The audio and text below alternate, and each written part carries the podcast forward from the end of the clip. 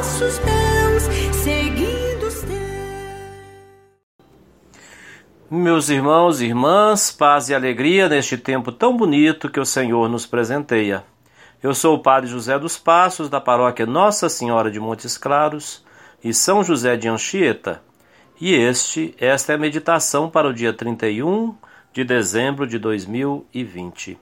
Neste último dia do ano, recordemos que Deus é bom, Deus é Pai, Deus é Santo, Deus é amor. Cantemos a nossa ação de graças.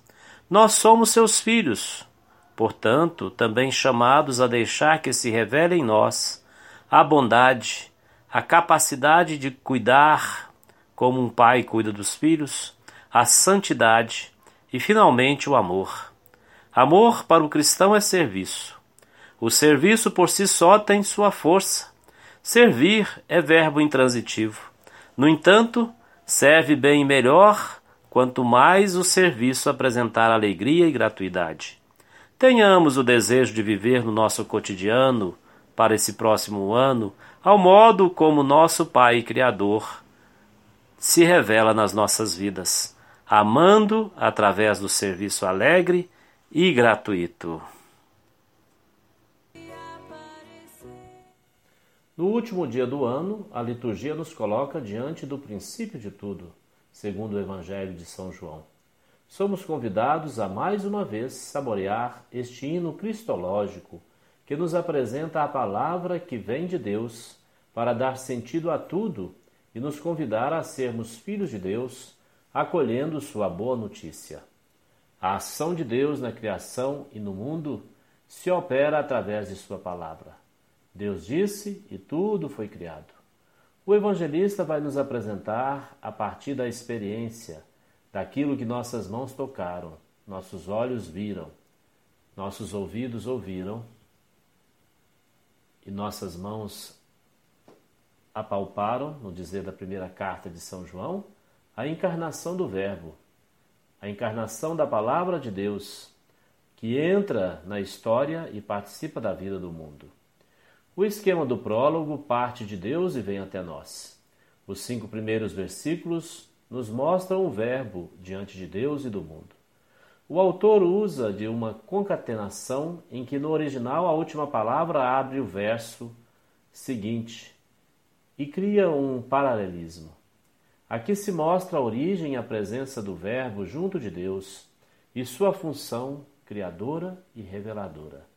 O Verbo existe desde sempre e sempre estava voltado para Deus. Mas é Ele também quem vem trazer-nos o conhecimento de quem é Deus, ou, no dizer do próprio evangelista, conhecer o nome de Deus, que Jesus revelou aos seus. Deus é amor. Ele tudo criou por amor e agora, no Verbo, vai revelar todo o seu amor ao ser humano. Deus nos criou para nos revelar e ele se revela a nós, dando-nos consciência do seu amor criador. Fomos criados por amor e chegamos ao conhecimento deste amor porque o Verbo, que estava junto de Deus, vem a nós para nos revelar. E o Verbo, dessa comunicação se torna luz para toda a humanidade, luz para os homens. Toda a criação foi feita por ele, e sem o Verbo nada foi feito. Em primeiro plano, esta ação é do Pai, mas ela se exprime através do Verbo, o qual está em total dependência e fidelidade com o Pai, a ponto de Jesus vir a dizer: Quem me vê, vê o Pai. Essa relação entre o Verbo e Deus aponta para a obediência e fidelidade de Jesus ao projeto do Pai na apresentação de sua vontade realizada no mundo através de sua ação de acolher os fracos e curar os doentes, para assim expressar a chegada do reino de Deus como libertação para os pobres. A encarnação, como ouvimos ao longo desta semana, contemplando os mistérios da infância de Jesus, aconteceu no mundo conflituoso. O evangelista João vai falar de vida e luz. Toda a realidade a história encontram sua vida, isto é, seu sentido, na vida do Verbo.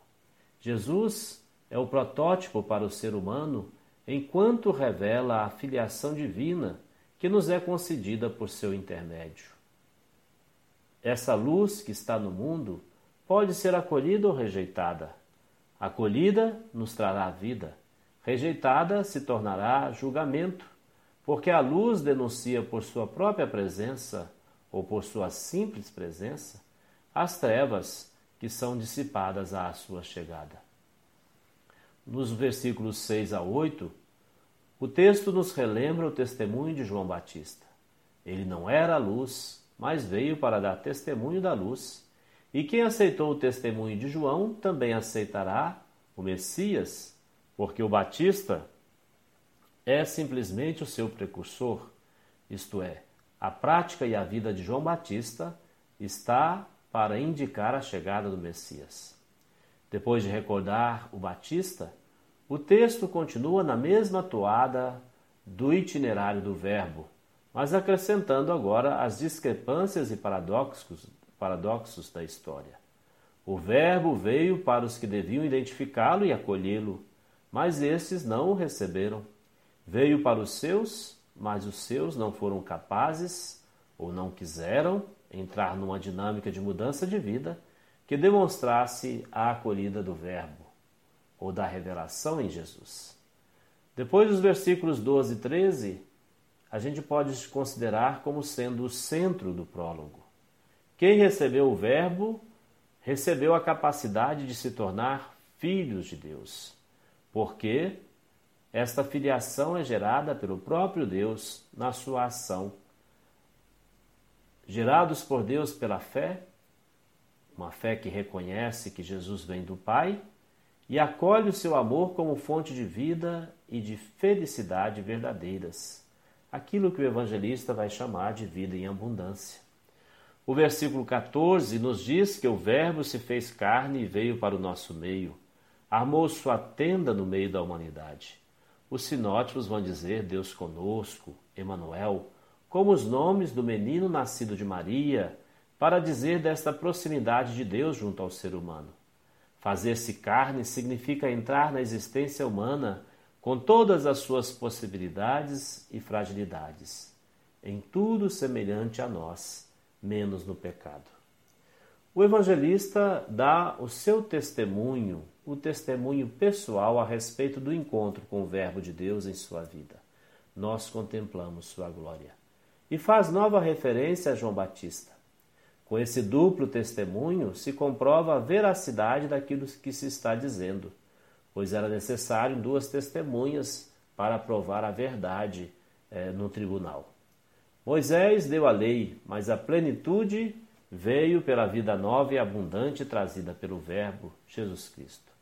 Ninguém viu a Deus, mas em Jesus Cristo o podemos contemplar e com ele celebrar a comunhão, porque Jesus é Deus no meio de nós, caminhando do nosso lado. Meu irmão, minha irmã, aproveite o tempo presente para viver e fazer o bem. Meu abraço.